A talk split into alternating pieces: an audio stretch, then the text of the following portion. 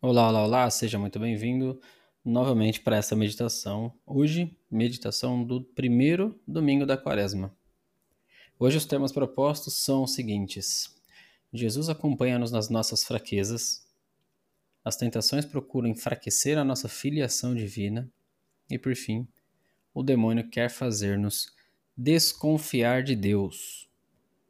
Hoje, trazendo para você essa meditação mais tarde, propositalmente, ok? É, idealmente, todas as nossas meditações serão publicadas às 8 da manhã, mas aos domingos, pensando aí numa rotina e tendo alguns feedbacks dos nossos ouvintes, é, foi solicitado para a gente mandar de noite. Então, segue aí comigo, tenha uma boa meditação e não esqueça de compartilhar com aquela pessoa que talvez esteja precisando ouvir uma meditação como essa.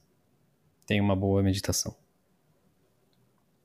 Todos os anos, no primeiro domingo da quaresma, a igreja nos propõe meditar nas tentações que Jesus sofreu. Quando vimos essa história pela primeira vez, talvez tenha nos surpreendido que o próprio Deus tenha feito homem fosse privado dessa forma. Jesus aceita-o entre outros motivos para que possamos estar seguros da sua companhia e compreensão.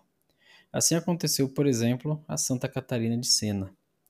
Depois de uma noite em que tinha sofrido muito, perguntou: Meu senhor, onde estavas quando meu coração se via tribulado com tantas tentações? E ouviu: Estava dentro do seu coração. Jesus luta dentro de nós, conosco e por nós. Que paz nos dá saber que podemos viver as nossas dificuldades junto dele. Dai-me de novo a alegria de ser salvo e confirmai-me com o espírito generoso, exclama o salmista. Cristo era tentado pelo diabo. Em Cristo, porém, tu é que eras tentado, escreve Santo Agostinho. Porque de ti Cristo assumiu uma carne e te deu a salvação. De ti recebeu a morte e te concedeu a vida. De ti aceitou as injúrias e te comunicou honras. Portanto, de ti adveio-lhe a tentação e deu-te a vitória.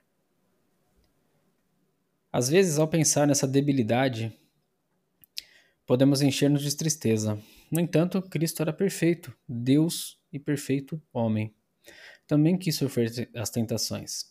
Quis atravessar esse limiar para acompanhar-nos. O Senhor é o nosso modelo e que, por isso, sendo Deus, permitiu que o tentassem, para nos animarmos, para estarmos seguros com Ele da vitória. Se sentires a trepidação da tua alma nesses momentos, fala com teu Deus e diz-lhe: tem compaixão de mim, Senhor, porque desfaleço. A minha alma está muito perturbada. Será ele a dizer-te: Nada temas, porque eu te resgatei e te chamei pelo teu nome. Tu és meu. Se és filho de Deus, é assim que o diabo tenta Jesus em duas ocasiões. Foi com as mesmas palavras que o insultaram os que os conduziram à cruz. Essas tentações têm a ver com a filiação divina, querem fazê-la cambalear. Pô-la em dúvida. O demônio ataca onde mais dano pode causar, questiona o mais profundo. Obviamente, algumas tentações convidam-nos à preguiça, à ira, ao comodismo. Mas por trás dessas confusões é questionada a nossa condição de filho de Deus. Escravidão ou filiação divina? Eis o dilema da nossa vida. Ou filho de Deus, ou escravos da soberba, da sensualidade, desse egoísmo angustiante. Ou o inferno ou a fuga, não há meio termo, dizia também o santo cura Dars. O remédio, portanto, é voltar uma vez e outra à nossa condição de filhos. O nosso consolo é a confiança no que pode fazer Deus, que, como bom pai, quer o melhor para nós. Aos olhos de um filho, as dificuldades não são mais que momentos em que fica claro quem é o seu pai. É certo que podem ser momentos menos agradáveis, mas o filho sabe que se trata de uma coisa passageira. Está certo de que chegará a paz. Com efeito, as tentações podem ajudar-nos a recordar que precisamos de Deus, que não somos autossuficientes e que precisamos de clamar para que o Senhor nos livre do mal. Deste modo, para quem se aproxima da ajuda de Deus, as tentações e estorvos postos pelo demônio ajudam não mais, porque é Sua Majestade a combater por ela.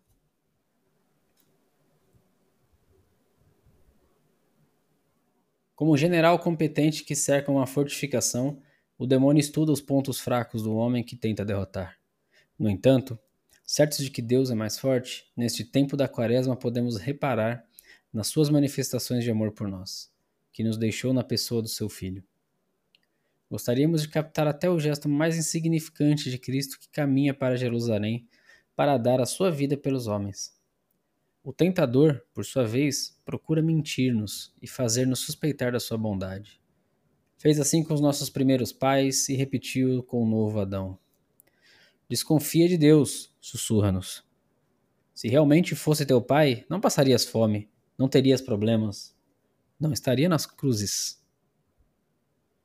O demônio tentou o Senhor, dizendo: Se és filho de Deus, manda que estas pedras se transformem em pães.